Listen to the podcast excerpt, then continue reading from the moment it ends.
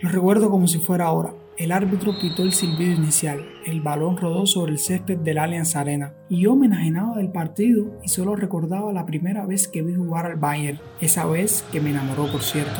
Robben se acomoda, quiere doblete, le pegó ¡Gol! Yo recuerdo que era una tarde de sábado, era 19 de mayo del 2012, llovía muchísimo aquí en Pinar del Río. Yo vi ese partido en casa de un amigo. Atención, va Robben, Y aquel fallo de penal nos derrumbó a los dos. El taquito, aquí está Robben por el segundo, viene Robben, gol. Es ese grito de, de desahogo, es ese alivio, esa alegría, esa euforia, es estar en la gloria. Y la vida y el fútbol, sobre todo, dan revancha. Triunfar, caer, pero volverse a levantar. Y sobre todo, creer en sí mismo. Eso es lo que es Robin. Y eso es lo que es el para mí.